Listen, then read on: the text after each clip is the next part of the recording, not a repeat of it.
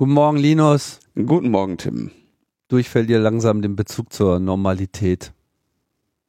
Also wenn die Normalität hier die Gülle-Chaoten sind mit ihren Diesel-Demos, die den Straßenverkehr versperren, dann kann ich das verstehen.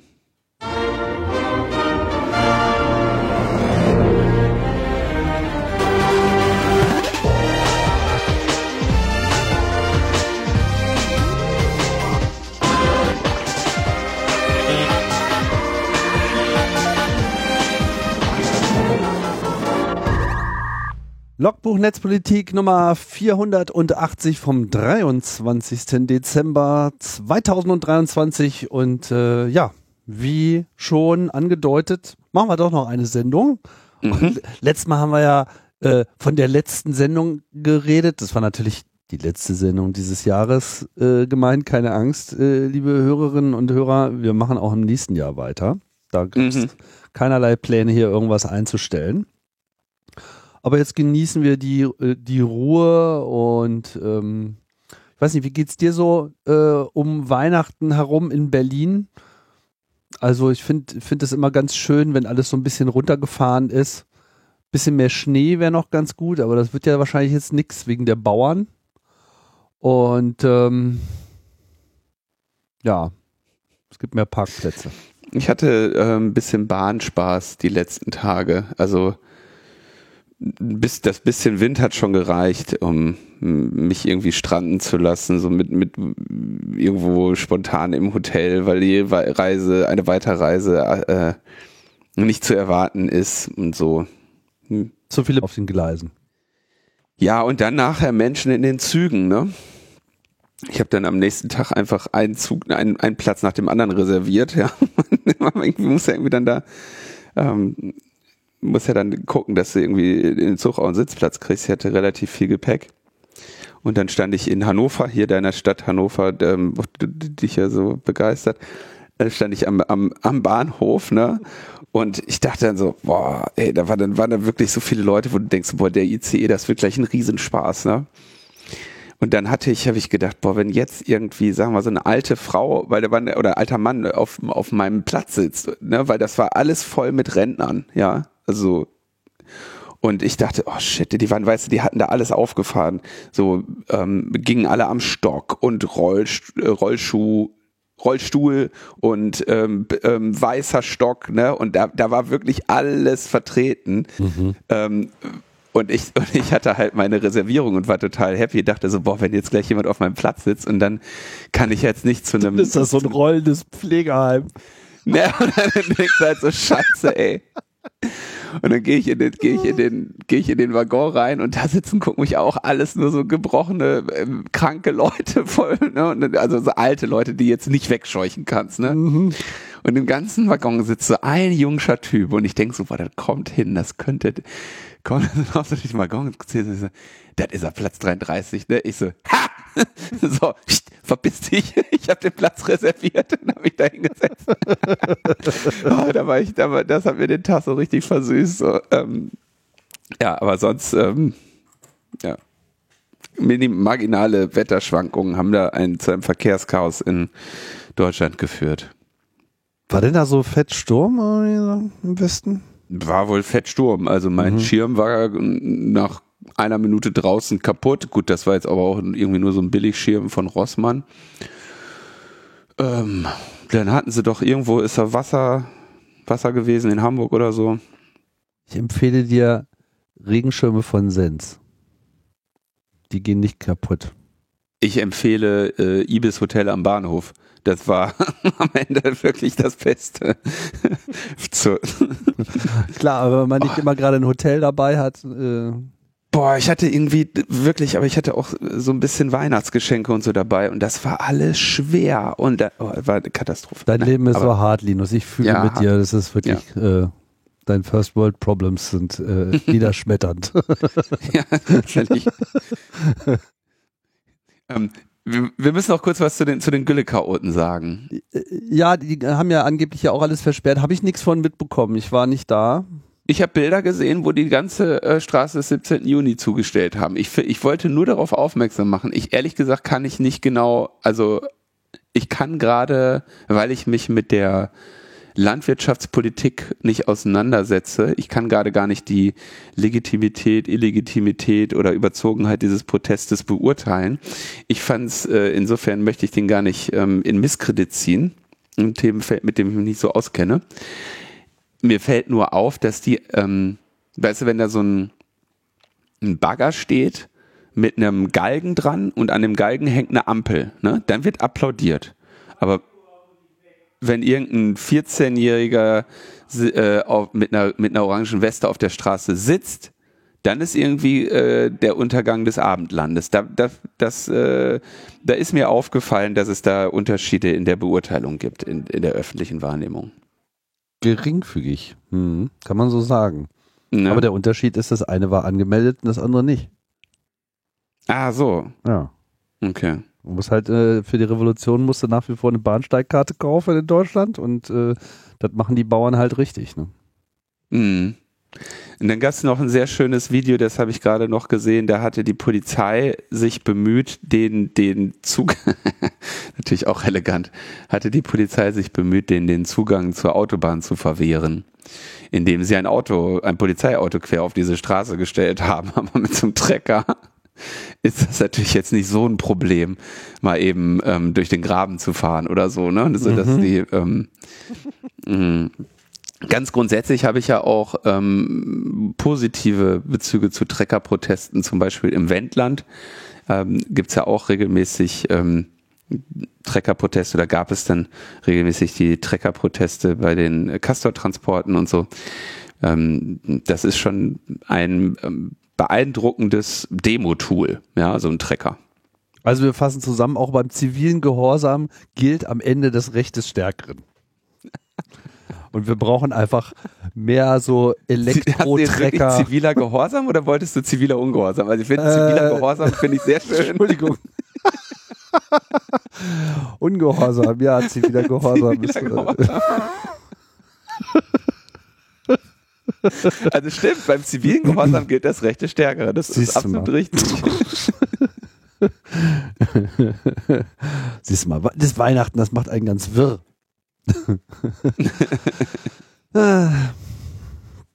so, und wir wollten hier eine Sendung machen. Insofern würde ich sagen, äh, kommen wir doch zum, zum Feedback. Gab es nämlich wieder. Wenig überraschend, weil wir haben ja knifflige Themen angesprochen. die Sachen, Sachen, die den Leuten wirklich wichtig sind. Ja? Gaming. Und das erste Feedback äh, ging äh, um Battle Royale von Player Unknown. Battle Royale von Tim wusste ich schon aus der Freakshow, dass er kein Gamer ist. Linus hatte ich diesbezüglich seither als Verdachtsfall geführt. Im Zusammenhang. Ja. ja, weißt du, bist unter, unter Beobachtung, Linus, ne? Leute, ich habe Epic Pinball. Epic Pinball ist für mich die, die Definition von, von Epic Mega Games, ja.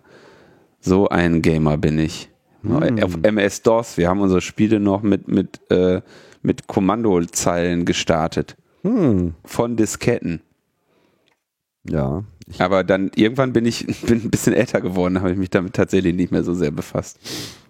Ja, ich hatte auch äh, eine kurze äh, äh, Gaming-Phase, die habe ich dann gegen Programmieren äh, getauscht. Wie auch immer. Ähm, Im Zusammenhang mit eurer Diskussion der juristischen Auseinandersetzung Epic Games versus Google hat sich dieser Verdacht nun erhärtet. Bei Battle Royale handelt es sich um ein Spielgenre für Multiplayer-Games. Fortnite Battle Royale und äh, jetzt geht's los. PUBG, was, wofür steht das denn eigentlich? Player Unknowns. Hm? Player Unknowns Ultimate Battleground ist doch PUBG, oder? Deswegen heißt auch der kommentierende Player Ach, Unknown. Okay. Naja, gut, also. Okay, un, oder Unknown Battlegrounds? Player Unknowns Battlegrounds. Ah ja, okay, gut.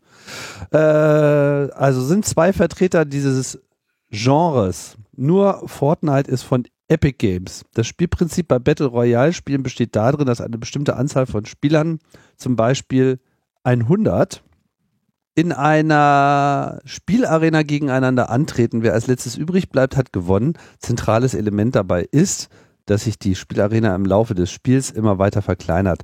Dadurch werden die verbleibenden Spieler auf engeren Raum konzentriert und letztlich verhindert, dass die Spiele so lange dauern. Ja. Habe ich übrigens auch, also habe ich den Eindruck gemacht, dass ich das nicht als Genre, also ich habe einfach nur gesagt, dass Fortnite, dass das Fortnite, was du erwähnt hast, Fortnite Battle Royale hieß. Stand so in der Wikipedia. Mehr kann ich ja nicht machen. Hat auch Christian schon äh, angemerkt. Hat Apple Wikipedia gesperrt? Dann möchte ich noch beisteuern, dass der Name sich von dem gleichnamigen japanischen dystopischen Film ableitet, bei dem Teenager auf eine Insel verfrachtet werden, wo sie ausgesetzt werden und gegeneinander bis zum Tod kämpfen müssen. Trashig, aber unterhaltsam. Hunger Games ist aus meiner Sicht ein lahmes Möchtegern Plagiat davon. das wusste ich in der Tat äh, noch nicht.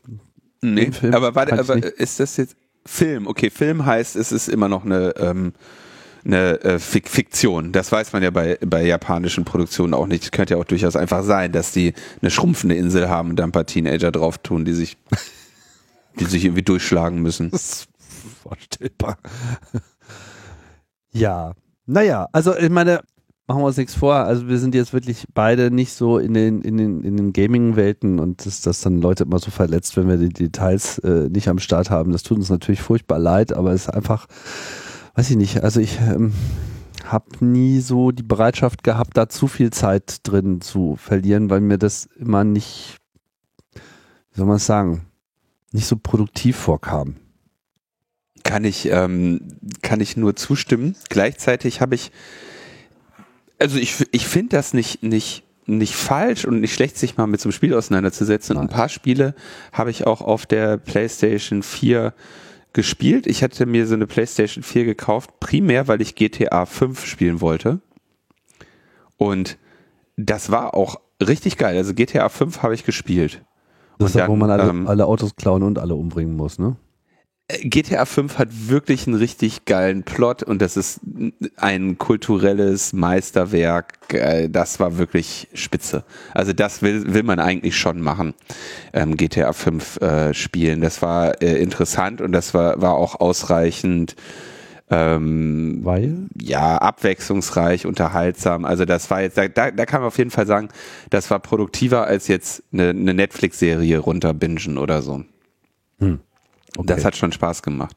Und ein paar andere Spiele habe ich auch äh, gespielt. Allerdings dieses, dieses Battle Royale, das, ne, ist ein relativ einfaches Spielprinzip, wurde ja auch jetzt, glaube ich, äh, be beschrieben, wo man dann nur ballert und da eigentlich nicht viel passiert, das, das empfinde ich dann auf Dauer nicht ganz so ähm, meine, meiner, meiner Zeit hier angemessen. Ich war, aber wenn wir das jetzt sagen, dann, dann, dann sind wir jetzt wieder, sind wir im nächsten Kommentar wegen Gamer-Shaming dran bitte, bitte lasst uns einfach nur auch nicht gamen.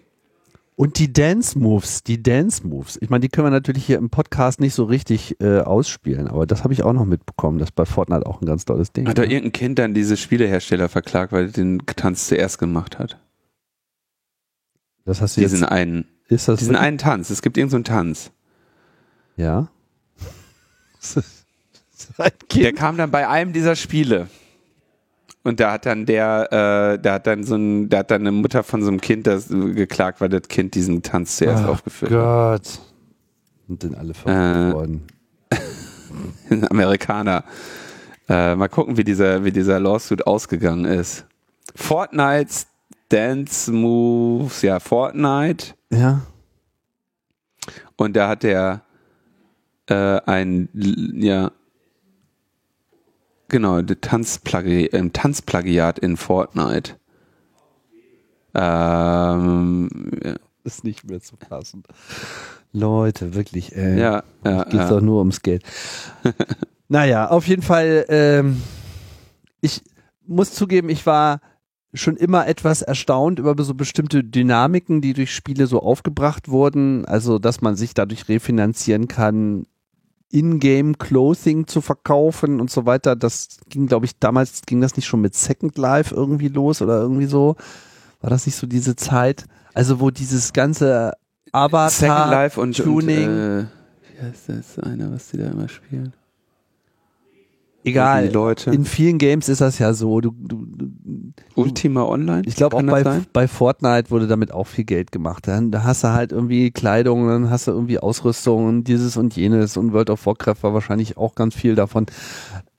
Genau, Das- WoW, WoW, genau. Das, das hat die Leute dann irgendwie auch total mitgerissen, weil und das kann ich in gewisser Hinsicht ja auch nachvollziehen. Wenn du, wenn du dann die ganze Zeit in dieser Welt abhängst, insbesondere in so einer Multi-User, Multiplayer, Online-Welt, ja, da bist du ja dann quasi mit deinen Freunden unterwegs, also deinen Online-Freunden, deinen Game-Freunden. Und da gilt natürlich wie im richtigen Leben auch so dieses Show what you got und irgendwie du hast deinen Style und du willst dich irgendwie äh, ein bisschen anders machen im, im, im Rahmen des Möglichen und individualisieren, so wie du das mit Klamotten machst, willst du das dann halt auch in der virtuellen Welt machen.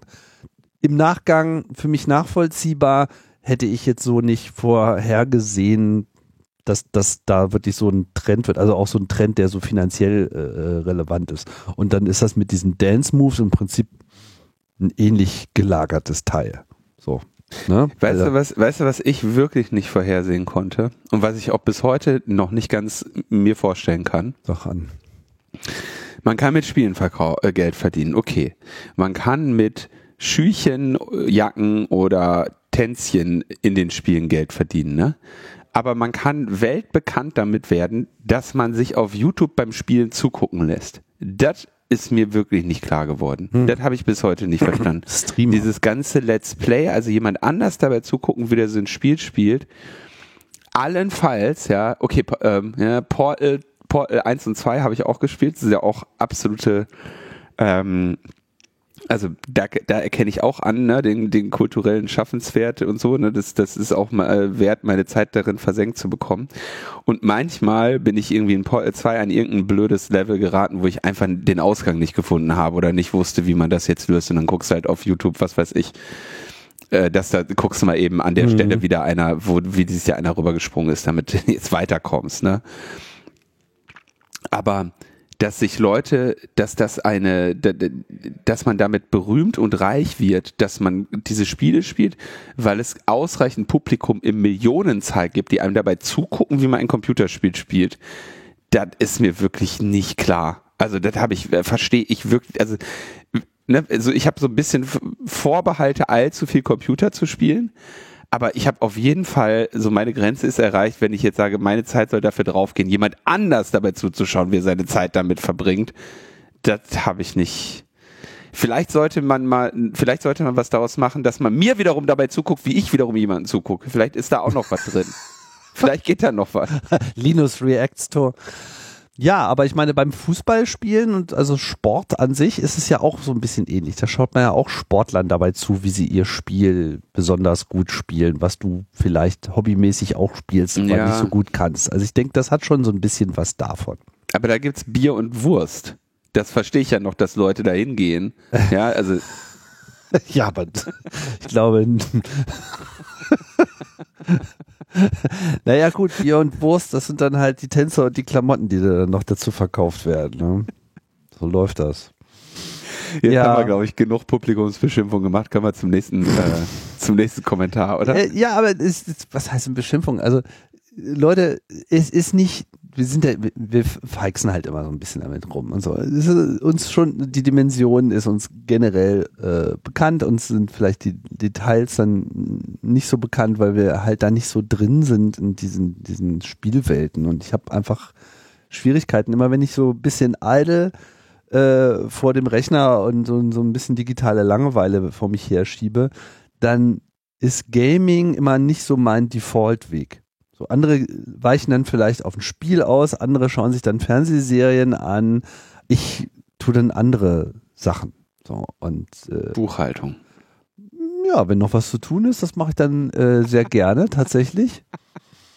So ein bisschen die, die Konten pflegen und so, dass alles äh, schön ausgeglichen ist. Das macht natürlich Spaß. Nö, aber ich habe in den letzten Jahren zum Beispiel dann extremen YouTube-Craze äh, entwickelt, da so, so YouTube-Deep Dive, Dives zu machen und mich einfach in irgendwelche wirren äh, Themen reinfallen zu lassen, um einfach mal ganz neue Aspekte der Welt kennenzulernen. Das funktioniert an sich auch ganz gut. Da habe ich dann irgendwie mehr Spaß dran. So, da kann ich dann mehr zu sagen. Ja. Also ja, wir haben keine Ahnung vom Gaming. Euer Verdacht äh, hat sich erhärtet. Äh, wir, wir stehen hier mit nackter Hose im Let's Play. ähm, so, Ralf Bendrath hat kommentiert. Ralf Bendrath, ähm, Mitarbeiter im Europaparlament, jetzt bei Alexandra Giese hoffentlich noch. Ist er noch da, ja. Mhm. Ähm, kurz gucken. Und aber er war ja bei dem Jan Philipp Albrecht und äh, ist sicherlich den meisten hier oder vielen hier bekannt aus dem Film Democracy im Rausch der Daten, wo ähm, sie ja die DSGVO ähm, gemacht haben. Genau, das war sein großes Ding zusammen mit Jan Philipp Albrecht. Okay, und jetzt hatten wir, Moment. hatten wir oh, auch schon mal hier? Totalen Quatsch erzählt. Ich habe totalen Quatsch erzählt. Hier. Na? Seit November 2018 Fraktionsreferent der Fraktion Grüne Eva im Europäischen Parlament für den Innen- und Justizausschuss. Schwerpunkte sind weiterhin Datenschutz und digitales, Überwachung, Bürgerrechte und Sicherheit sowie polizeiliche und justizielle Zusammenarbeit. Das ist Ralf Benrath laut seiner eigenen Homepage. Und Alexandra Giese hat er nach der Aufstellung hier nie für gearbeitet, hat mich nun mal, glaube ich, mit ihr in Kontakt gebracht. Dann war das, habe ich das da falsch äh, geschlossen. Er war ähm, äh, bis November 2018 wissenschaftlicher Mitarbeiter von Romeo Franz und von August 2009 bis Juli 2018 der äh, wissenschaftliche Mitarbeiter von Jan Philipp Albrecht. Und vor elf Jahren übrigens das erste und einzige Mal bei Logbuch Netzpolitik gewesen. So lange ist das schon her. Da müssen wir ihn mhm. mal bald wieder einladen. Und da hat er ja auch direkt uns jetzt ein Thema vorgeschlagen, zu, über das wir mit ihm sprechen können. Denn er sagt, zum AI-Act und der biometrischen Überwachung des öffentlichen Raumes. Auf welchen Text stützt sich eure Einschätzung? Nur auf den Netzpolitikartikel? Es gibt noch keinen finalen Text des Gesetzes. Das kann euch einer sagen, der in den Verhandlungen dabei ist aber zur Echtzeit RBI, so wird das da genannt, Remote Biometric Identification, zur Echtzeit Remote Biometric Identification, haben wir recht enge Leitplanken eingezogen. A. Der AI Act ist keine Rechtsgrundlage. Das braucht weiterhin extra Gesetze in den Mitgliedstaaten, die auch enge Voraussetzungen einführen dürfen. B. Es kann nicht einfach überall und jede, jeder gescannt werden, sondern nur nach spezifischen Verdächtigen mit enger Begrenzung in Zeit und Raum. C. Es braucht in jedem Fall eine vorherige Autorisierung durch ein Gericht oder eine unabhängige Behörde, also known as Staatsanwaltschaft. Ob das gut genug ist? Tja, aber es ist besser, als wir zu Beginn der Verhandlungen gehofft hatten. Die nachträgliche Auswertung von Kameraaufzeichnungen post RBI wird gerade noch auf technischer Ebene aufgeräumt. Das ist noch eine andere Baustelle. Grundsätzlich hat der AI Act noch zig andere Parameter. Ich bin daher gespannt auf eure spätere Einschätzung zum Big Picture. Ich selber habe noch nie an so einem komplexen Gesetz mitgearbeitet. Oh shit. Und das sagt Ralf Bendrath, ja, der das wirklich lange macht, ja. Also, huiuiui. Da, ähm, das macht Sorge. Also ja, Aufklärung von Ralf. Erstens, es gibt Echtzeit äh, bi biometrische Identifikation und nachträgliche biometrische Identifikation. Bei der Echtzeit darf nur nach spezifischen Verdächtigen gesucht werden, in enger Begrenzung in Zeit und Raum. Das heißt also, es, ne, es dürfen alle Gesichter verarbeitet werden und mit den Gesuchten abgeglichen werden. Ja, mhm. das würde also idealerweise eine technische Lösung ermöglichen, in der dein Gesicht nur mit dem Verdächtigen abgeglichen wird und wenn du das nicht bist, dann eben verworfen wird. Und das gibt's nur mit ähm, Richterinnenvorbehalt oder Anordnung der Staatsanwaltschaft. Ähm, das klingt schon mal nach einer relativ sinnvollen Einschränkung, die eine Massenüberwachung und Echtzeitidentifikation des öffentlichen Raumes grundsätzlich erstmal gut ähm, einschränken sollte. Gleichzeitig aber natürlich trotzdem, ne, es ist eine äh, biometrische Überwachung und insbesondere die ähm, nachträgliche wird noch geklärt. Das heißt, es könnte also sein, dass du nachträglich vollständig identifiziert werden darfst, wenn das noch nicht vollständig geklärt ist. Und dann ist nur der Echtzeitteil ähm, limitiert. Der ist ohnehin, ich würde vermuten, erstmal auf, auf mittlere Dauer ohnehin ist, weil es gibt ja dann doch eine ganze Menge Gesichter, mit denen man abgleichen würde. Und würde ich erwarten, dass das Echtzeit nicht überall die ganze Zeit möglich wäre. Aber ja, danke, danke Ralf und ähm, kannst dich schon mal warm laufen, wenn da bei euch mal der Gesetzestext steht. Und wenn du sagst, das ist eines der komplexesten Dinge, an denen du je mitgearbeitet hast, dann kannst du uns das mal erklären. Genau. Dann haben wir zum Apps zur App Store Diskussion ähm, Kommentare. Da ja, haben wir auch keine Ahnung. ja, nee, da gibt's also von Hjalmar einen Kommentar, der mir auch selber, den ich mir nachher auch ein bisschen geschrieben habe. Ähm, zum Thema App Store. Es wurden einige Leistungen der Store-Betreiber aufgeführt, für die ich als Kunde auch sehr dankbar bin. Wo aber in meinen Augen ein riesengroßes Problem liegt, ist das Monopol auf In-App-Zahlungen. Das ist der Grund, warum man zum Beispiel kein Netflix-Abo in der App abschließen kann, sondern sich nur einloggen kann, weil Apple Google sonst 30 Prozent vom Abo kassiert. Dass das vollkommen absurd ist, wird vermutlich jede so sehen. Vielen Dank für den Podcast. Ja, und da ist genau der Punkt, den wir erstens zu wenig behandelt haben und um den es auch in dieser Epic Google Auseinandersetzung geht. Ich habe das zwar in der letzten Folge auch benannt, aber wir haben es nicht ausreichend erklärt, dass nämlich die Diskussion darum geht, dass sie den die Bereitstellung App Store an die Nutzung dieses Payment-Systemes binden und am Ende der Streit über In-App-Payments auch läuft. Ähm, eine lange Zeit, ich weiß nicht, bei Android war es sicherlich anders, da gab es das sicherlich früher, aber ähm, die, ich weiß, dass irgendwann die Einführung von In-App-Payments eine besondere Neuerung in diesen, in, in den App Stores war. Mhm. Und die hat natürlich auch die Kultur der, wie dort Programme angeboten werden, massiv verändert. Ursprünglich konntest du da eine Software kaufen, die hat dann einfach einen Betrag gekostet, fertig. Dann gab es die Free-Version äh, und die Pro-Version oder so. Und jetzt gibt es aber natürlich Sachen wie, dass du Subscriptions kaufen kannst. Du könntest also theoretisch auch ähm, also bei, bei vielen Apps, die, die eine monatliche Dienstleistung bereitstellen. Ähm, Dating-Apps haben wir ja letztes Mal besprochen, die haben ja dann, die haben Subscriptions drin. Ähm, oder ne, das Spiel wird dir erstmal die ersten drei Level kannst du spielen, dann musst du bezahlen. Derartige Dinge gibt es ja alle. Jetzt gerade äh, habe ich gelesen, Resident Evil 4 äh, ist rausgekommen. Das geht also auch los. Da kannst du ein bisschen spielen und irgendwann, wenn du weiterspielen möchtest, musst du, glaube ich, 30 Euro zahlen oder so. Unterschied die unterschiedlichsten Modelle, wie du quasi initial die App ohne Bezahlung bekommst und dann nachzahlst wurden ermöglicht. Und jetzt ist natürlich die Position der App Store Betreiber, dass sie sagen, naja, in dem Moment, wo wir, wo wir euch sagen, ihr könnt was kostenlos bereitstellen und danach auf andere Wege bezahlen lassen, ist ja klar, dass ihr gar nichts mehr an uns zahlt. Weil dann wird jede, jede Anbieterin ihre App da bereitstellen und dann sagen, so, und damit das hier weiterläuft, muss er halt nachher auf einem anderen Kanal bezahlen. Das haben die natürlich dann versucht zu verhindern und genau daran haben sich aber dann hier auch Epic und so ähm, mit den, mit den App Store Betreibern ähm, angelegt.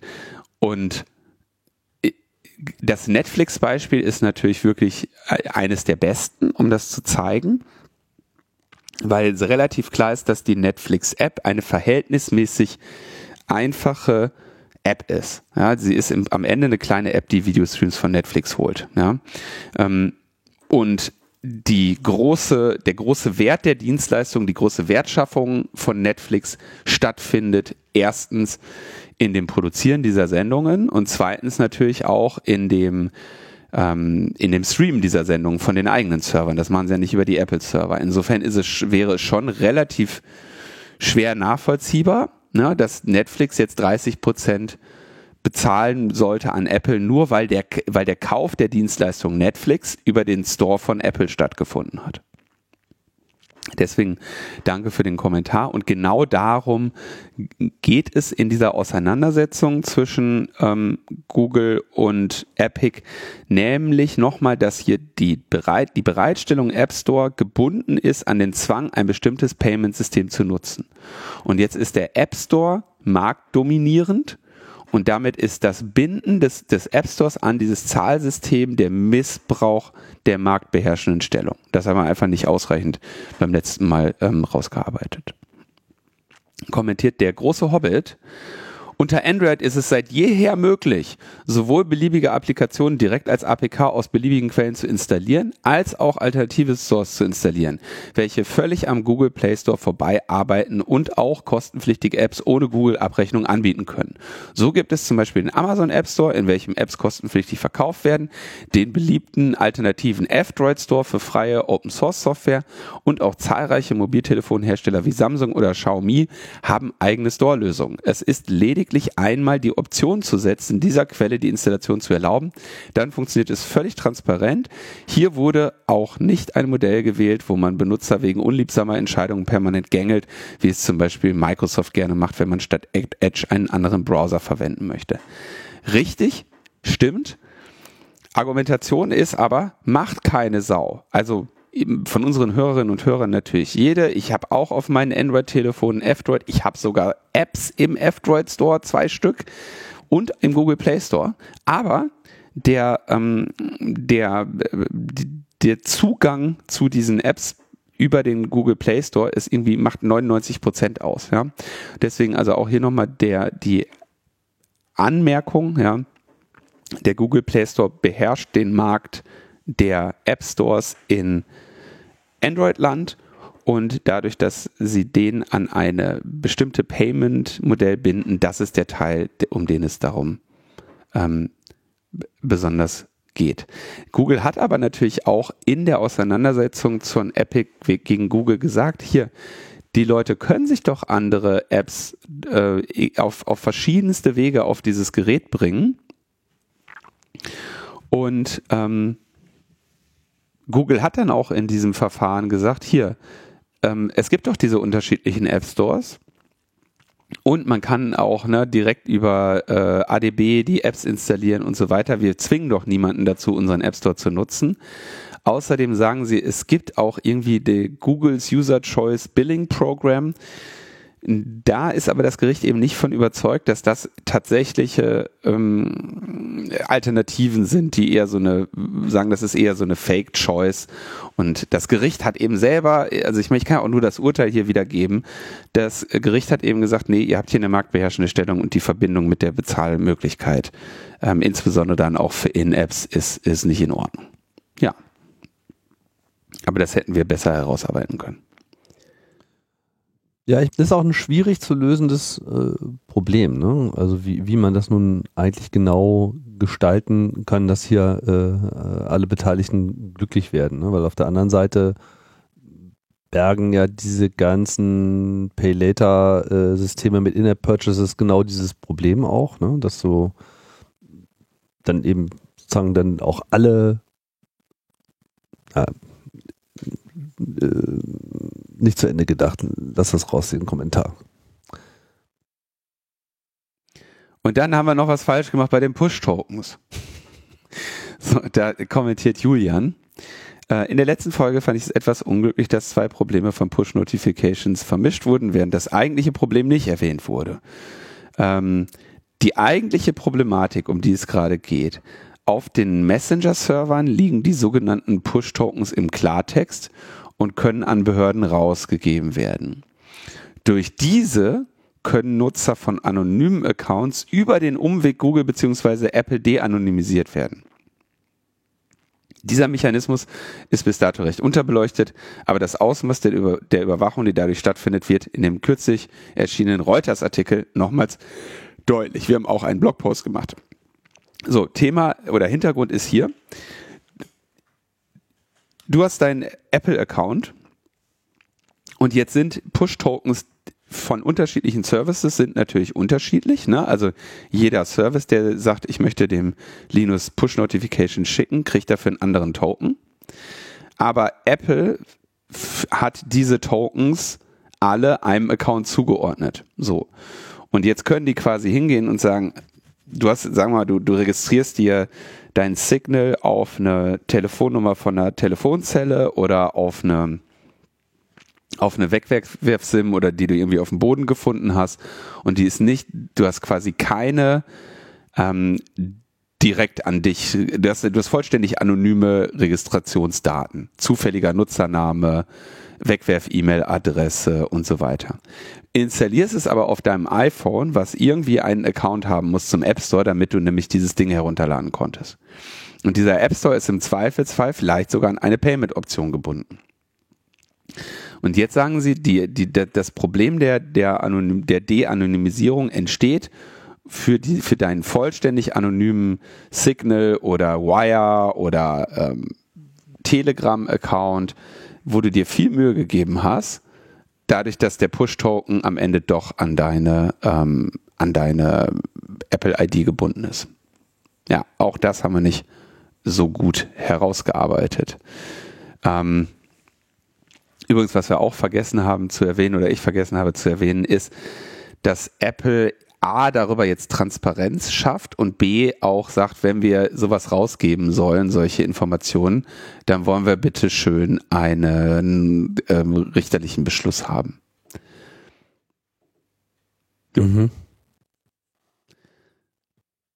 Ja, das ist für die natürlich auch unangenehm, ne? Also das wollen sie ja eigentlich auch nicht in dem Fall müsste halt Apple, ähm, so die Argumentation von Julian, müsste halt Apple äh, die Architektur ändern und sagen, naja, dann müssen wir halt dafür sorgen, dass die Push-Tokens so sind, dass wir die nicht mehr bei uns einer Apple-ID zuordnen können. Ich bin mir nur nicht so sicher, ob das so ohne weiteres funktioniert. Also das kann funktionieren, aber wenn dieser Push-Notification-Service im Prinzip doppelblind ist, Weiß ich nicht. Und am Ende könnten sie es immer noch äh, an, an, an IP-Adressen mappen oder so. Also ich bin mir sicher, dass man ein sehr kompliziertes Verfahren bauen kann, dass die Push-Tokens nicht mehr unbedingt an eine Apple-ID gebunden werden können. Aber mh, mm, ja, ich meine, am Ende Push-Notifications, der Sinn dieser Push-Notification ist, dass du auf deinem Telefon in deinem Account diese Information bekommst. Also ja. du brauchst einfach diese Verbindung dazu. Das, das äh, liegt in der Natur der Sache. Da kannst du jetzt viel Verschlüsselung hinzufügen, um dann die eigentlichen Daten, die da übertragen werden, die dann halt zu schützen. Dass man sagt, okay, Push-Notification ja, aber nur mit Krypto-Pflicht, was natürlich dann für viele Anwendungen die Sache auch wiederum sehr aufwendig macht für die App-Developer, weil die ja dann sozusagen dasselbe Schema wie das Signal macht etc. mit ich lasse mich nur über die Push-Notification benachrichtigen, dass etwas vorliegt, aber nicht die eigentliche Nachricht wird übertragen, sondern nur die Information, dass da etwas ist. Ne? Das ist ja aber das andere Problem. Der, der, das Problem, was Julian hier beschreibt, ist, dass angenommen, mein Signal-Account wäre auf eine anonyme Telefonnummer registriert, könnte man trotzdem meine Apple ID quasi mit Hilfe dieses mit der mit des Push Tokens bei den bei Signal auf meine Apple ID bei Apple schließen und damit potenziell meinen anonym geglaubten Signal Account doch noch demaskieren. Also die Idee ist sozusagen, es nicht mehr an den Account zu binden, sondern genau. nur an dieses Telefon selbst. Ja gut, aber Push-Notifications funktionieren ja dann auf all deinen Geräten und sind ja in dem Sinne gar nicht an ein Gerät gebunden. So, dann müsstest du sozusagen also ich bin mir ich bin mir sehr sicher, dass man das machen kann. Ich glaube, aber dann wäre wärst du spätestens so weit, dass man dass du auf beiden Seiten nicht mehr gucken kannst, ob jemand überhaupt berechtigt ist, diese Push Notifications zu bekommen. Hm.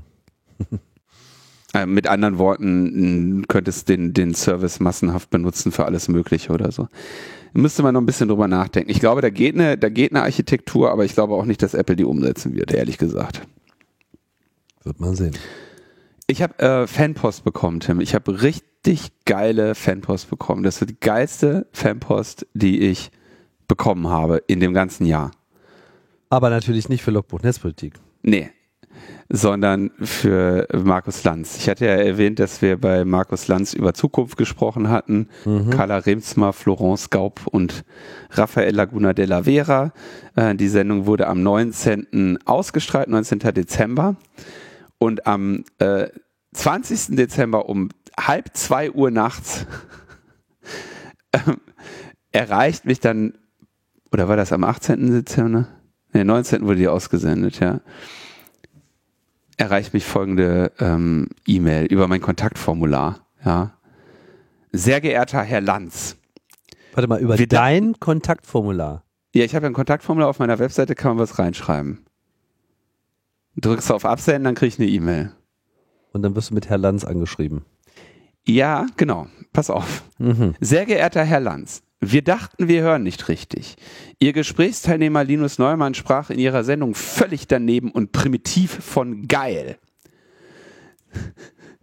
Sie und Ihre... geil, oder? wird noch besser, wird noch, wird noch besser. Sie und Ihre Gesprächsteilnehmer haben diese sexuelle Vulgärsprache kommentarlos in ihrer Sendung hingenommen.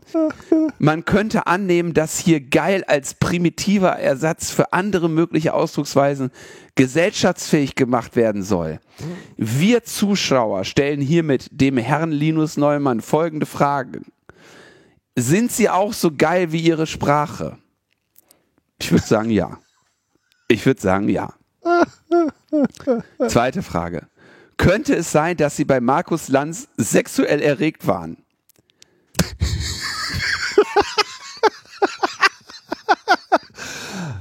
Okay. Ich würde sagen, Na? könnte, könnte sein, Ja. halte ich aber für äußerst unwahrscheinlich.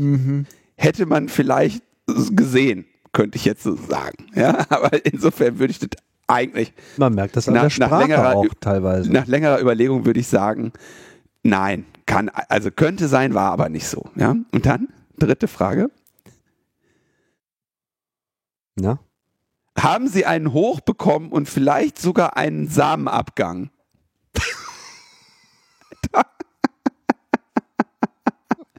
Solche E-Mails schreibt ihr ZDF-Publikum nachts um halb zwei. Kannst du dir das vorstellen?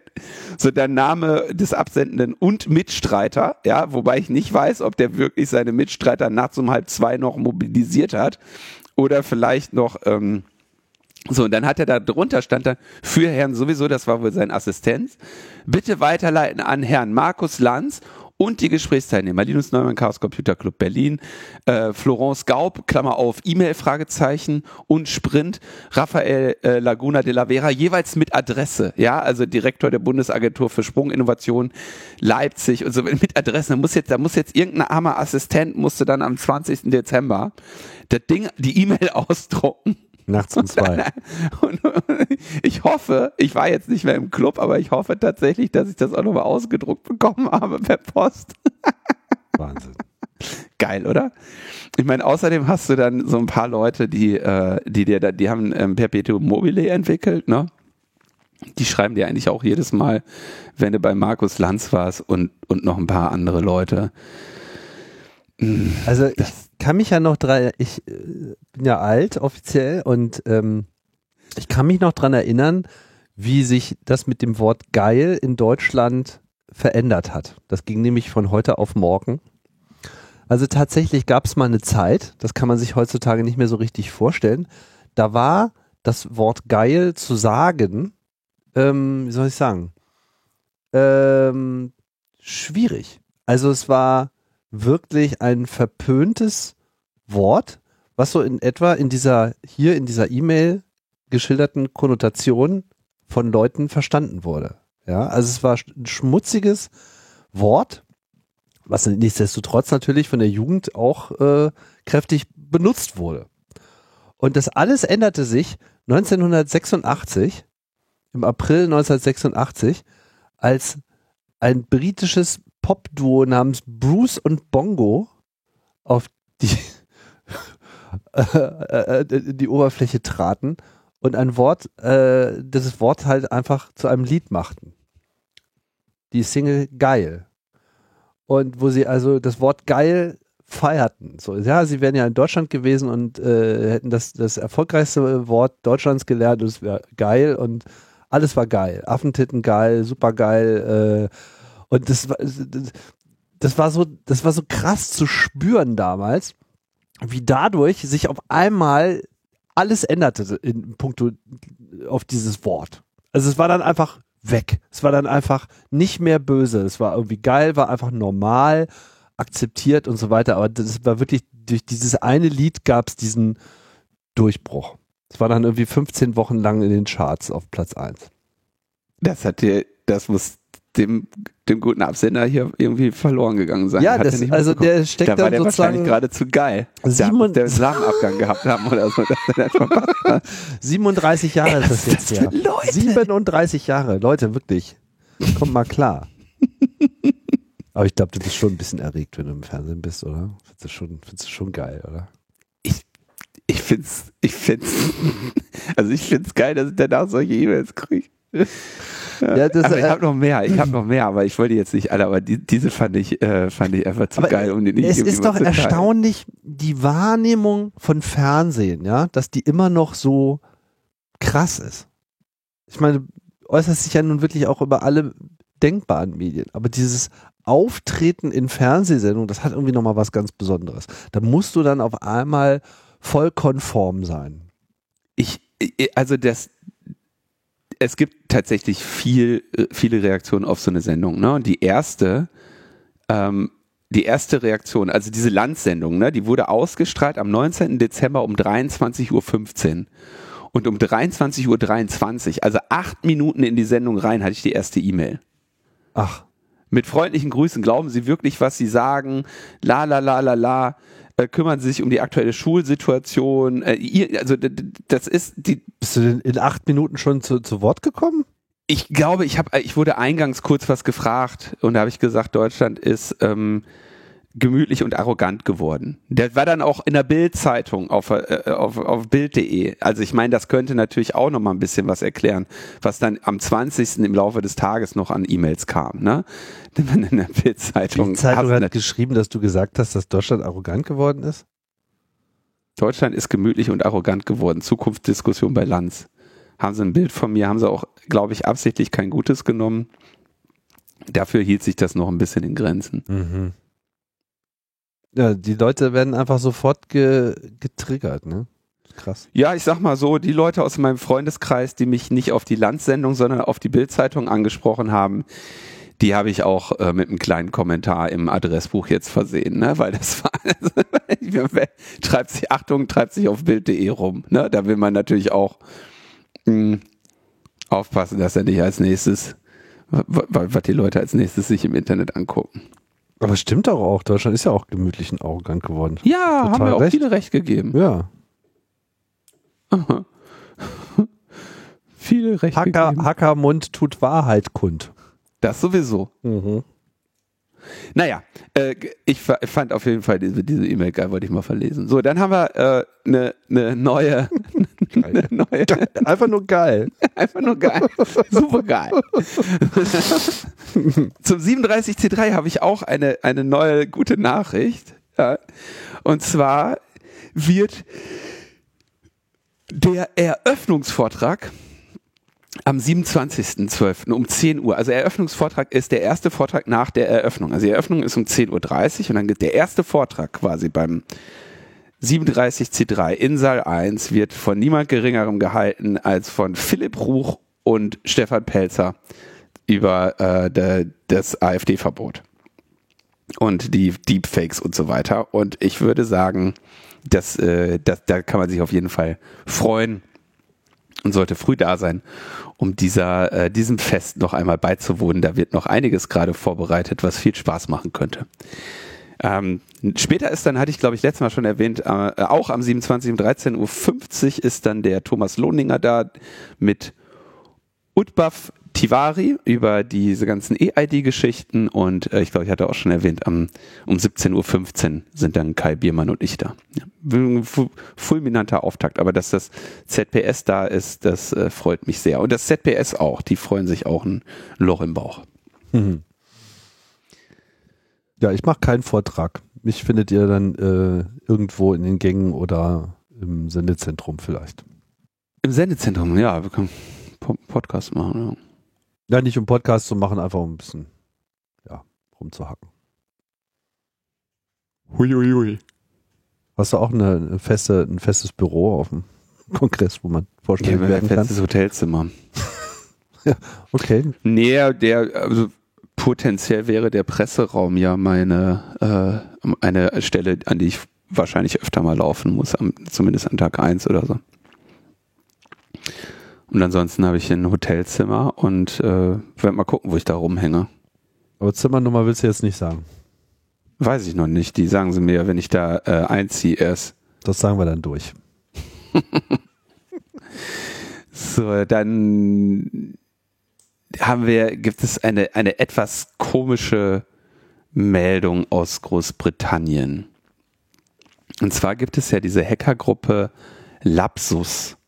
Lapsus, Lapsus Dollar, die ähm, wirklich eine ganze Reihe an Unternehmen gehackt haben. Uber, Nvidia, ähm, Rockstar Games, die Hersteller von GTA und äh, Red Dead Redemption.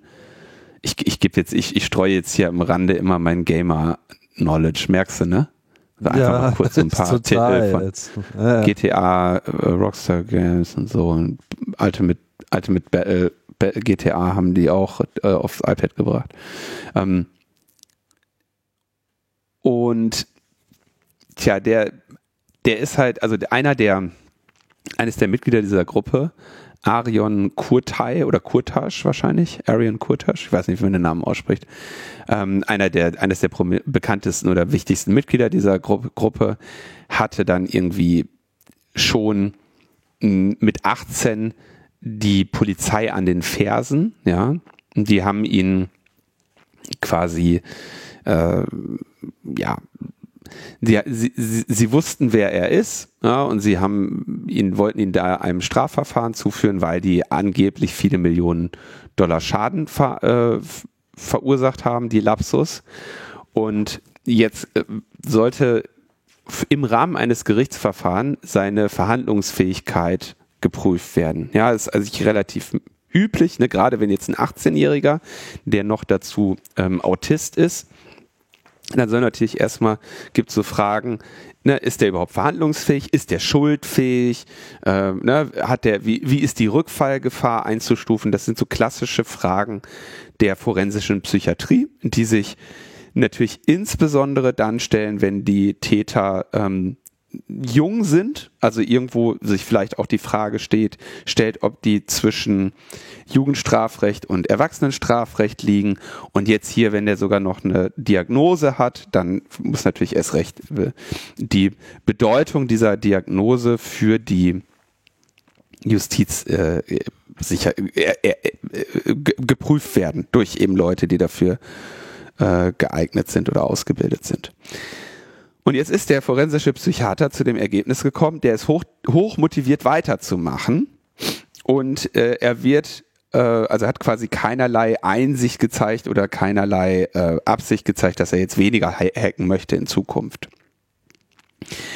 Und ähm, jetzt muss man ja sagen, der Typ ist halt auch tatsächlich offenbar ziemlich gut, ja, weil er war quasi schon unter polizeilicher Aufsicht in einem Hotel untergebracht und da ist es ihm gelungen, dann Rockstar Games zu hacken und zwar mit einem Fire TV Stick, dem Hotelfernseher und seinem Smartphone. Ja, also hatte, das war alles, was der hatte. Mhm. Und damit hat er dann ähm, geht Rockstar Games ähm, gebreached und hatte über 90 Clips aus Videos ähm, geleakt oder, äh, also, oder denen gestohlen und hat dann im Company Internal Slack geschrieben, er würde also jetzt erwarten, dass sie ihn kontaktieren, sonst veröffentlicht er den Source Code. Was, ich meine, der Source Code ist natürlich relativ viel Geld wert für, für Rockstar Games und das ist, äh, sag mal, so eine Drohung kannst du eigentlich nicht aussprechen, ohne dann natürlich äh, verhaftet zu werden. Vor Gericht wurde aber jetzt argumentiert, nun ja, der, der Trailer zu GTA 6 wurde jetzt kürzlich veröffentlicht. Er hat irgendwie innerhalb von vier Tagen 128 Millionen Aufrufe, hat, glaube ich, verschiedene YouTube-Rekorde gebrochen, quasi der, das Video mit den am schnellsten ansteigenden äh, Views-Counts und so weiter. Also sagt, sagt die Verteidigung, hat er jetzt wohl nicht so einen hohen Schaden angerichtet. Das Krasse ist aber, dass der Richter jetzt gesagt hat, okay, wenn der hoch motiviert ist und besonders gefährlich aufgrund seiner Fähigkeiten, dann kommt er jetzt lebenslang in die Psychiatrie, bis ihn die Ärzte ihn ungefährlich einstufen mit der Argumentation, seine Fähigkeiten sind ein hohes Risiko für die Öffentlichkeit und er ist motiviert, weiterhin kriminell zu handeln. Das ist schon ein bisschen, äh, also das ist auch ein bisschen übel, ne? Einen 18-Jährigen ähm, leb zu lebenslanger Psychiatrie zu verurteilen, bis äh, Ärzte ihn ungefährlich einstufen. Das ist völlig unangemessen. Also das ist äh, leider gibt es viel zu viele Beispiele in den Gerichtsentscheidungen in den USA, die halt einfach immer von, von Strafe. in dem Fall. Ach, in Großbritannien war das. Ich glaube, Oxford ist Großbritannien. Ja, also, letzte Mal, als ich gecheckt habe, war das Großbritannien. Okay, das überrascht mich ja jetzt nochmal doppelt, weil das ist ja dann äh, mega krass. Aha. Ich, also in Deutschland, ich kenne die britischen ähm, Gesetzgebungen nicht. Ich habe ja aber forensische Psychiatrie studiert. Insofern kenne ich mich damit zumindest in Deutschland ein bisschen aus. Das wäre dann irgendwas zwischen Sicherheitsverwahrung. Also du kannst natürlich Leute, also wenn du sagst, die Person ist gefährlich, dann kannst du, und das ist auch nicht unumstritten, gerade in Deutschland nicht, du könntest jemanden beispielsweise zu, für Mord verurteilen und dann kannst du erwarten, dass, dass die Person vielleicht so ne, nach 15 Jahren mit guter Führung rauskommt. Und dann kannst du aber anschließende Sicherheitsverwahrung ver, ähm, anordnen. Und diese Sicherheitsverwahrung kannst du potenziell tatsächlich lebenslänglich machen. Und diese Maß, das ist aber dann eine Anordnung der Gefahrenabwehr. Ja, das heißt, die gilt dann so lange, wie davon auszugehen ist, dass von dieser Person eine Gefahr ausgeht. Ja, potenziell würde man sowas bei ähm, ne, Sexualstraftätern machen, die mehrfach ähm, oder bei denen eine sehr hohe ähm, Wiederholungsgefahr besteht, dann sagt man, den, den halten wir lieber ein Leben lang auch gegen seinen Willen in einer psychiatrischen Anstalt, als dass wir den jetzt quasi rauslassen. Ist aber natürlich juristisch ein riesiges äh, oder oder also äh, juristisch ein riesiges Problem, weil diese diese Anordnung, jemanden in der, ein Leben lang in der Psychiatrie oder einer geschlossenen Anstalt zu halten, natürlich einem Freiheitsentzug gleichkommt, hier aber eben anders begründet wird. Ne? ist also nicht eine Strafe, die dann irgendwann abgesessen ist oder so, sondern potenziell lebenslänglich, gleichzeitig dann aber von irgendwelchen forensischen Psychiatern die Rückfallwahrscheinlichkeit ähm, ne, geprüft werden soll. Und jetzt kannst du dir vorstellen, welchen Bias hast du wohl eventuell als forensischer Psychiater, der einen potenziell gemeingefährliche Person beurteilt, ja, die mehrere sexuelle Straftaten begangen hat. Und jetzt sagst du, musst du die, die Wahrscheinlichkeit, dass die wieder straffällig wird, einschätzen. Ne? Und wenn du dann sagst, naja, die Wahrscheinlichkeit ist relativ gering, den kannst du eigentlich rauslassen und du hast dich aber leider vertan, dann hast du natürlich ne, für dein Leben lang diese Schuld ähm, auf den Schultern. Während ähm, wenn du den ein Leben lang da drin lässt, obwohl der, obwohl du vielleicht fachlich der Ansicht bist, der könnte nicht mehr so, äh, könnte vielleicht gar nicht mehr so gefährlich sein, dann hast du diese, diese Last auf den Schultern. Ja, das also, und wie gesagt, das Ganze bewegt sich jetzt außerhalb der normalen juristischen Dimensionen, die wir für die Strafe haben, nämlich die Sicherheitsverwahrung. Ähm, schon ziemlich, ein, also ein, ein nicht unumstrittenes Konstrukt, dass es das überhaupt gibt. Ja, und vor allem für 18-Jährige.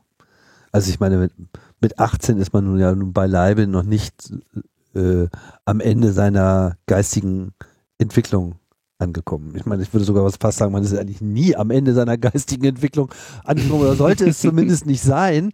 Aber mit 18, da tut sich definitiv noch eine Menge und ja, ist ja noch eine steilere Kurve. Ja. Also wenn ich das äh, richtig sehe, ist es ja in Deutschland auch so, dass das jetzt so gar nicht möglich wäre. Ne? Also so lebenslang äh, für 18-Jährige wegen irgendwas äh, ist, glaube ich, generell nicht möglich im Jugendstrafrecht, oder? Also Sicherungsverwahrung kannst du schon potenziell erst, also potenziell unbe unbegrenzt erstmal anordnen. Auch für 18-Jährige.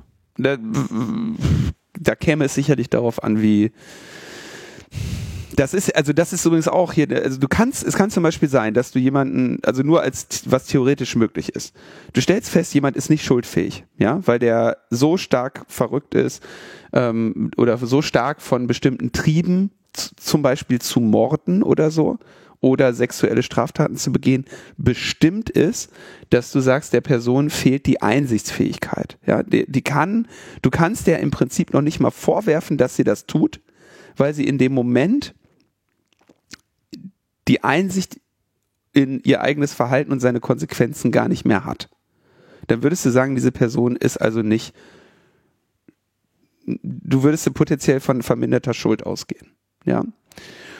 Und jetzt kannst du aber gleichzeitig sagen, weil die Person so stark in ihrem, in der Kontrolle ihres Verhaltens gemindert ist, stellt sie eine Gefahr dar und deswegen weisen wir die jetzt äh, gehen wir die jetzt in Sicherungsverwahrung. Der juristische Unterschied ist, in der einen, nur wenn du schuldfähig bist, kannst du auch in den Knast kommen. Wenn, wenn du nicht schuldfähig bist, dann bist du eben nicht schuldfähig. Und dann greift das Konzept de, des Knasts nicht.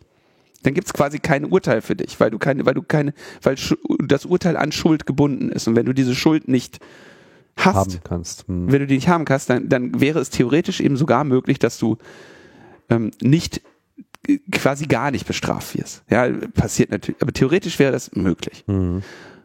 Oder beziehungsweise das ist sogar relativ oft möglich, dass du gar nicht bestraft wirst wegen mangelnder Schuldfähigkeit. So, wenn das aber jetzt dann etwas ist, wo man sagt, mit dieser äh, Disposition seiner Persönlichkeit darf dieser Mensch eigentlich nicht auf die Allgemeinheit losgegangen gelassen werden, weil davon auszugehen ist, dass der weiterhin, was weiß ich, mordet äh, oder sonst was, ja dann könntest du quasi sagen, die Person ist nicht schuldfähig, aber kommt, kommt in eine Sicherungsverwahrung.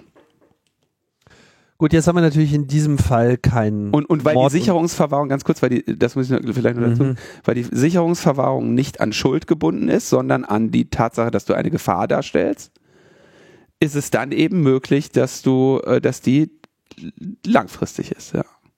so viel zum allgemeinen Konstrukt ja. des Unterschiedes zwischen diesen beiden. Jetzt haben wir natürlich in diesem Fall nicht Mord und Totschlag, ne, sondern Richtig. Hackerei und äh, so ein Zwang zur Veröffentlichung. Keine Ahnung, was ihm da jetzt äh, im Einzelnen genau attestiert wurde. Das heißt ja Autist, das kann ja auch alles Mögliche äh, bedeuten. Kann vor allem bedeuten, dass er auch einfach, ja, nochmal ganz andere Kräfte am Start sind, die vielleicht auch in eine Nicht-Schuldfähigkeit äh, münden können, ne? so wie du das gerade formuliert hast, weiß ich nicht. Mhm. Andererseits finde ich aber jetzt äh, so etwas, naja, meine, was, was ist jetzt passiert? Okay, es ist, es ist etwas angedroht worden, was dann nicht stattgefunden hat und äh, es ist ein Trailer veröffentlicht worden. Und? Ja, das also, ist, äh, ist äh, in meinen Augen eher Pipifax. So. Na, die, also die, die Lapsus-Gruppe hat schon eine ganze Menge anderer Dinge gemacht, ja. Was denn? Also die aber die haben vor allem interessanterweise relativ viel mit Social Engineering gemacht, ne? Also irgendwie Spearfishing, Sim-Swapping, ähm, aber eben dann auch versucht zu erpressen. So, wen haben die alles aufgemacht? Das äh, Gesundheitsministerium von Brasilien, Okta, das ist so ein ähm, ja im Prinzip Identification und Authentication ähm, Provider. Nvidia, Samsung, Mercado Libre, Ubisoft, T-Mobile, äh, Microsoft, Globant, Uber und Rockstar Games, ja. Und mh, mm, das ist schon ähm, ist auf jeden Fall schon ganz ganz gut, ja. Aber hauptsächlich eben durch Social Engineering. Deswegen ist er da wahrscheinlich auch mit seinem mit seinem Smartphone so weit gekommen. Und aber den wird laut dem laut dem Artikel, den wir hier verlinken in den Shownotes, halt äh, unterstellt, dass sie einen Schaden im Bereich von, von 10 Millionen verursacht haben. Wo ich so denke, naja, also das ist jetzt vielleicht nicht unbedingt äh, so viel. Ja, Rockstar hat angegeben, dass der Hack das Unternehmen 5 Millionen Dollar gekostet habe. Da würde ich gerne auch mal die Rechnung sehen. Ja, weil das äh, würde mich schon interessieren, ob das Werte, ob da, ob da, ob das Beträge sind, die die bezahlen mussten oder ob das irgendwelche ideellen Ideen sind, wo sie irgendwie den Wert von einem Video ansetzen. Ähm, gleichzeitig ist unklar, ob die jemals äh, Geld bekommen haben, also ob die sich auch jemals wirklich bereichert haben, weil keiner zumindest zugegeben hat, den jemals Lösegeld gezahlt zu haben. Gut, lass uns lieber über Porn äh, reden. Das interessiert äh, die Leute. Das interessiert die Leute mehr, ne? Ja. Die, Europä die EU hat jetzt entschieden, also Brüssel, hm, Brüssel kennt ihr Brüssel, hat entschieden, dass jetzt ähm, einige Pornoportale zu großen ähm, Plattformen, sehr großen Online-Plattformen deklariert werden. Dadurch unterkommen sie, kriegen sie bestimmte Pflichten. Also es geht nach dem Digital Services Act, ja, den haben wir ja hier behandelt, der großen Plattformen, den VLOPs, Very Large Online Platforms, ähm, besondere Sorgfaltspflichten auferlegt. Und die Kommission hat jetzt erklärt, dass diese Kategorisierung auch für Pornhub, StripChat und X-Videos gilt. Denn man habe ermittelt, dass alle drei die Untergrenze von 45 Millionen monatlich aktiven Nutzern und Nutzerinnen erfüllen. Und damit würden sie diese, ja, die, diese, diese Definition VLOP erfüllen und haben sich deswegen daran zu halten. Dafür haben sie jetzt vier Monate Zeit, zum Beispiel eine Risikoanalyse in Bezug auf illegale und grundrechtsfeindliche Inhalte durchzuführen und äh, besondere Maßnahmen zum Kinderschutz einzuführen. Ich glaube, das wird nochmal, äh, das wird nochmal unterhaltsam. Ja. Kinderschutz bei Porn, okay. Mhm. Ja, sie müssen, also was, was sie jetzt machen müssen, sie müssen illegale Inhalte auf ihren Seiten schneller entfernen und Nutzern muss es einfacher gemacht werden, solche Inhalte zu melden. Ne? Also das könnte man wahrscheinlich bei, bei, bei Pornhub ganz gut hinkriegen, ne? den Meldebutton und äh, Leute, die dann auf diese Meldungen reagieren. Ähm, und dann diese Risikobewertung, da müssen Sie ähm, ja einfach überlegen, wie riskant ist unsere Plattform für das Hochladen illegaler Inhalte, ähm, zum Beispiel auch äh, hinsichtlich der Gefahr für geschlechtsspezifische Gewalt und den Schutz von Minderjährigen und ihrer mentalen Gesundheit. Ja, die, da müssen ja so eine Risikoanalyse schreiben. So, warum ist das hier gefährlich oder wie gefährlich ist das hier und was machen wir? Was ich aber auch spannend finde, ist, den Unternehmen ist es zukünftig verboten, Werbung auf Grundlage bestimmter sensibler Daten wie sexueller Orientierung, politischer Einstellung und Religionszugehörigkeit zu personalisieren. So, jetzt überleg mal bitte. Also wenn Pornhub seine Werbung nicht mehr aufgrund der sexuellen Orientierung für dich spezialisieren darf, ne, dann könnte ich mir vorstellen, dass das ein für einige Leute einfach echt ein viel schlechteres Nutzungserlebnis wird mit der Werbung dort. Ne? so würde jetzt schon erwarten, mm, dass man denen erlauben könnte, Werbung aufgrund der sexuellen Orientierung für dich zu clustern. Ja, also das ist verboten. ja, das ist äh, vielleicht dann der Moment, wo das äh, wirklich mal unangemessen ist, aber so lautet mal das Gesetz dann an der Stelle. ich bin mal gespannt, wie die sich dann noch, also das riecht nach Ärger, würde ich sagen. Die werden sich auf jeden Fall noch mal ein bisschen zanken. Ne? Ich frage mich, wie, wie, wie sich Werbung anpasst in Verhältnis zu politischer Einstellung. Also naja, ähm, also das ist ja, der DSA ist ja, also ist ja, der DSA ist ja gebaut worden für große Plattformen und man sagt, wenn die so viele Nutzerinnen und Nutzer haben, dass sie geeignet wären, zu Manipulationen zu führen. Mhm. Das, der Anwendungsfall wäre jetzt hier zum Beispiel, nehmen wir was wie Facebook, die können mit Sicherheit aufgrund der Datenmengen und sozialen Netze, sozialen Graphen, die sie von ihren Nutzerinnen und Nutzern haben, mit sehr großer ähm, äh, Validität die ähm, politische Orientierung der Nutzerinnen vorhersagen. Ne? Die können mit sehr mhm. großer Wahrscheinlichkeit sagen, die, diese Person wählt wohl eher nicht AfD, die scheint sich für die Grünen zu interessieren, zumindest bei vielen Leuten. Und das soll ja dann nicht, als, also das dürfen sie, dieses Wissen, was sie einfach haben, dürfen sie eben nicht verwenden für zielgruppenorientierte Werbung. Das war ja die, das war die ganze Idee oder eine der wichtigsten Ideen bei dem DSA, dass diese großen Online-Plattformen ihr riesiges Wissen und ihr Manipulationsvermögen nur im Bereich, wir verkaufen den Leuten Scheiß, den sie nicht brauchen, verwenden dürfen. Aber nicht im Bereich, ähm, wir äh, machen Werbung, wir verkaufen den Scheiß, den sie brauchen, weil er ihrer sexuellen Orientierung entspricht und nicht, wir richten Werbung an sie, die sich potenziell politisch äh, die ihre potenzielle politische Bedeutung hat und sich danach richtet, welche politische Orientierung der Person hat. Einfacher gesagt, Cambridge Analytica. Ja? Das, was, das wollen sie halt ver verbieten oder verhindern. Und das ist jetzt erstmal auch in Ordnung, ja. Ja, definitiv. Also Cambridge Analytica, wer es nicht mehr im Hinterkopf hat, das ist halt so die große äh, Geschichte der Große Beeinflussung äh, rund um Brexit und die Trump-Wahl, äh, wo halt wirklich gezielt ähm, Werbung auf den Plattformen so ausgespielt wurde, um Wähler einer bestimmten politischen Ausrichtung halt in die eine oder in die andere Richtung zu machen. Sprich, in den USA war es halt äh, Republikaner gegen die Demokraten aufbringen und die Demokraten davon abbringen zu wählen. So nach dem Motto. Und natürlich noch viel feinere Abstufungen, aber so das war so die, die, die grobe äh, äh, Richtung und beim Brexit in UK ist es halt ähnlich gelaufen.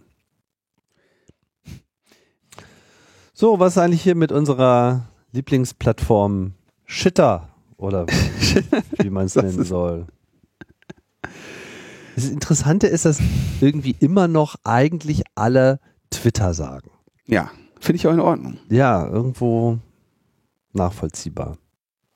So, was ist jetzt mit Twitter? Wir erinnern uns, dass seit einigen Wochen die Europäische Union, insbesondere nee, die Europäische Kommission, ähm, insbesondere der Thierry Breton, Twitter mit der Einleitung eines äh, Ver Verfahrens gedroht hat. Dieses Verfahren haben sie jetzt ähm, eröffnet wegen Verbreitung illegaler Inhalte. Auch da unter dem DSA ja, eine Untersuchung eingeleitet. Das haben sie am Montag mitgeteilt.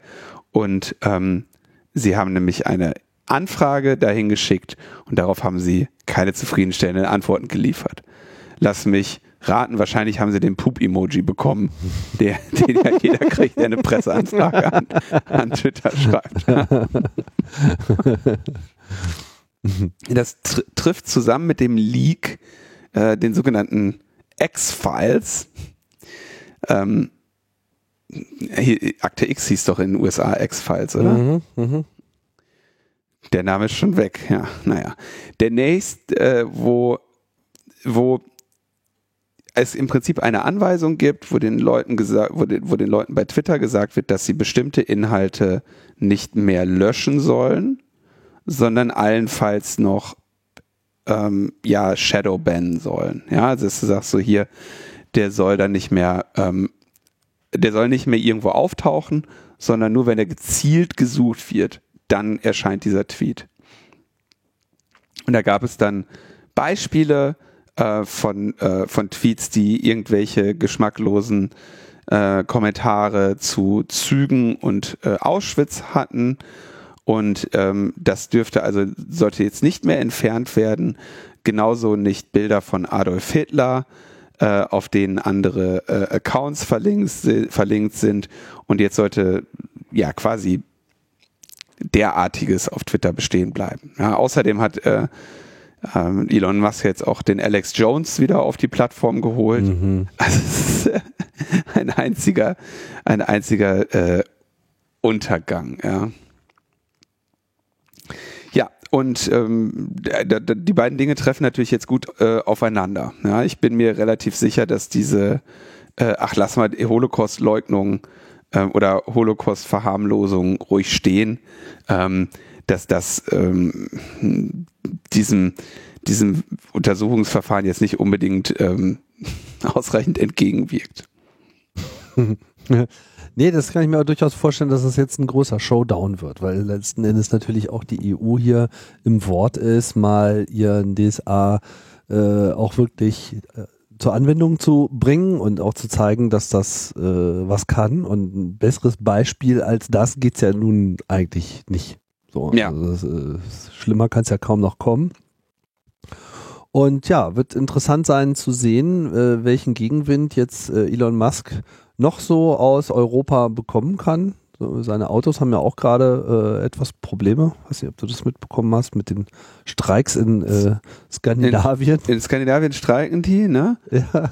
Zwei Millionen von den Karren muss er zurückrufen und in Deutschland gibt es keine Förderung mehr, ne? Das, also, ja, gut, das mit der Förderung ist, glaube ich, noch das geringere Problem, aber äh, Hauptproblem ist, dass er irgendwie in Skandinavien das halt einfach nichts äh, ausliefern kann, weil einfach alle äh, Arbeiter streiken. Ne? Also er hat sich da ja gegen, gegen Gewerkschaften ausgesprochen und das ist ein sehr unpopuläres Thema in Skandinavien. Also so gegen die Gewerkschaften vorzugehen, ist äh, ja äh, schwierig. Er hat sich ja jetzt auch so ein dänischer Politiker zu Wort gemeldet. Ich weiß nicht, ob du das Video gesehen hast, wo er irgendwie äh, Elon Musk kurz irgendwie einblendet, wie er meint so, ja, die Idee von Gewerkschaften gefällt mir nicht. Und er so, ja, uns gefällt die aber super und wenn du da irgendwie nicht mit konform gehst, dann fuck you, weißt du?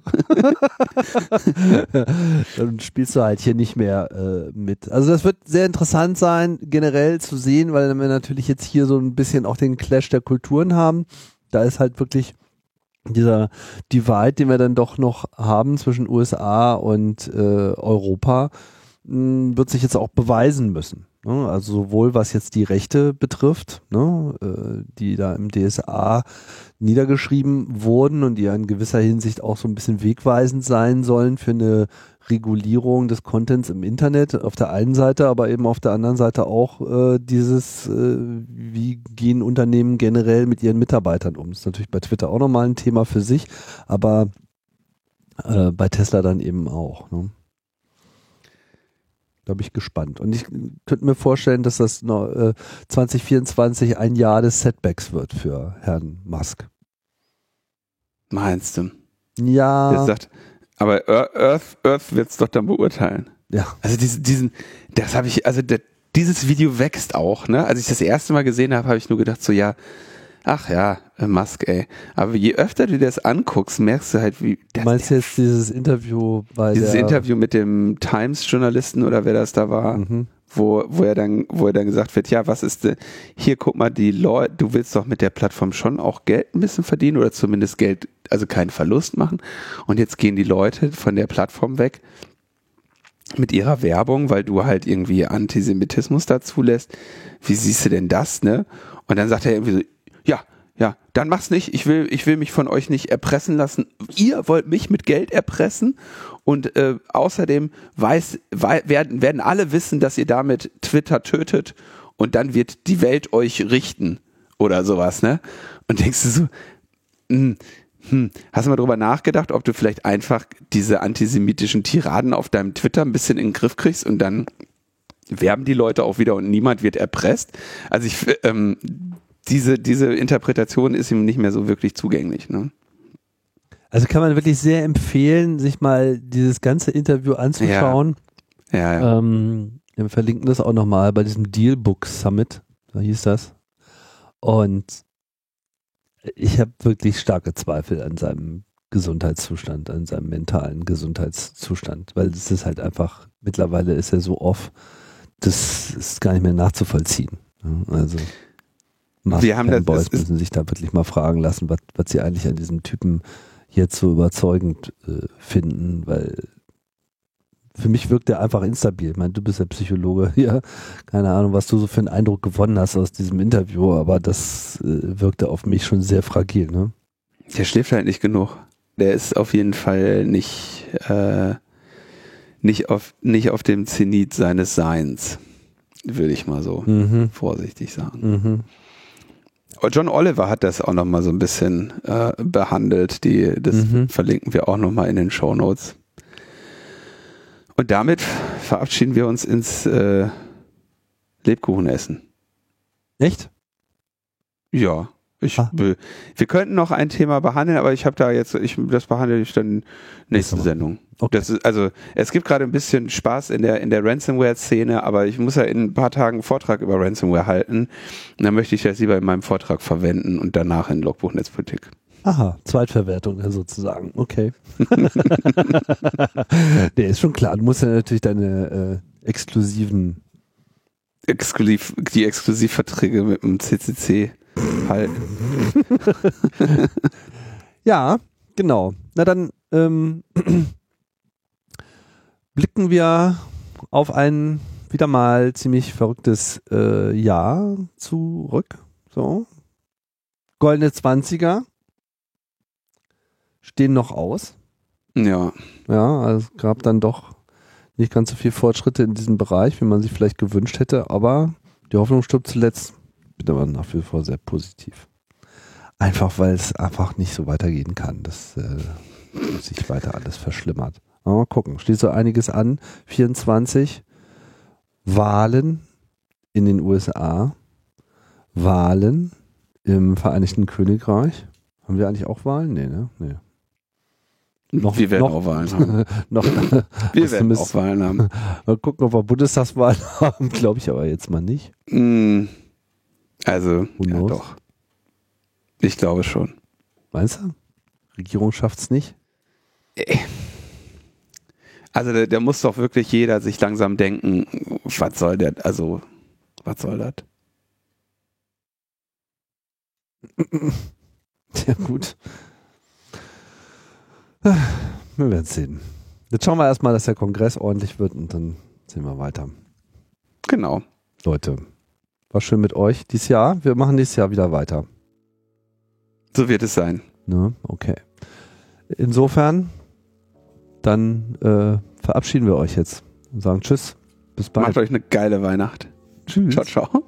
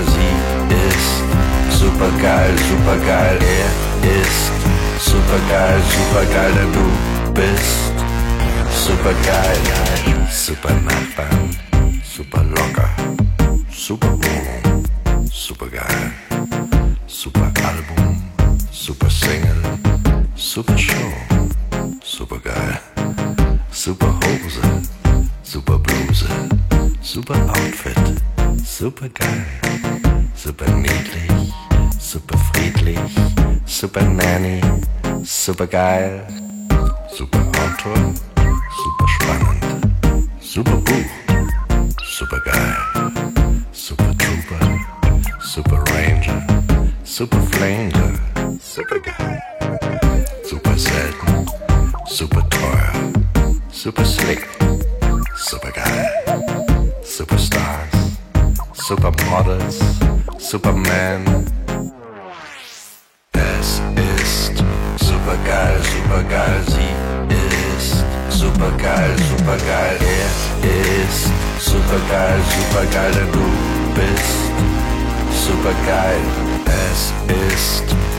Supergeil, supergeil, sie ist. Supergeil, supergeil, er ist. Supergeil, supergeil, denn du bist. Supergeil. Das ist wirklich supergeil.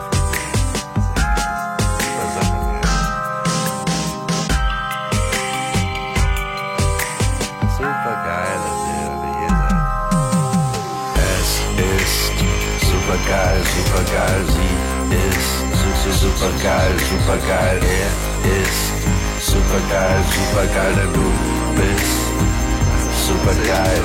Es Supergeil, ja. ist supergeil. Sie ist, er ist, du bist Wir haben super Arbeit.